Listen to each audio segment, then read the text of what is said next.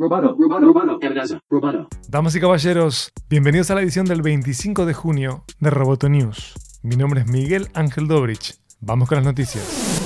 Brasil suspendió la función de pago digital de WhatsApp una semana después de que la app de mensajería comenzara a ofrecer el nuevo servicio en el país. La decisión del Banco Central de Brasil es un revés de peso para Facebook, propietario de WhatsApp. Se espera que WhatsApp, que es muy popular en los mercados emergentes más grandes del mundo, como India y Brasil, juegue un papel crucial en los esfuerzos a largo plazo de Facebook para generar más ingresos. Al agregar la función de pago a WhatsApp, Facebook podría eventualmente convertir la aplicación en una plataforma que permita a todo tipo de comerciantes interactuar con los consumidores y vender sus productos. Actualmente en la India, WhatsApp ofrece su servicio de pago a modo de prueba y Facebook está tratando de obtener la aprobación para un lanzamiento a gran escala.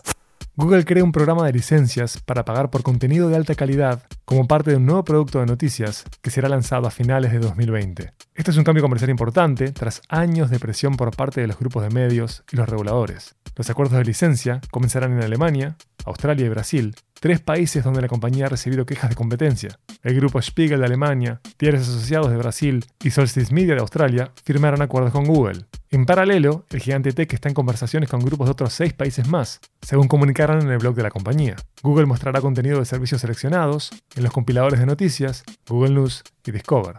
Estos acuerdos se dan mientras Google y Facebook están bajo investigación antimonopolio en los Estados Unidos y en otros puntos del planeta. Una de las principales quejas de los editores es que los gigantes tecnológicos han erosionado el negocio de las noticias al tomar contenido gratis mientras usan su poder de mercado para dominar el negocio de la publicidad en línea. Con su programa de licencias, Google introduce sus propios términos de pago, al mismo tiempo que fortalece su relación con la comunidad editorial periodística.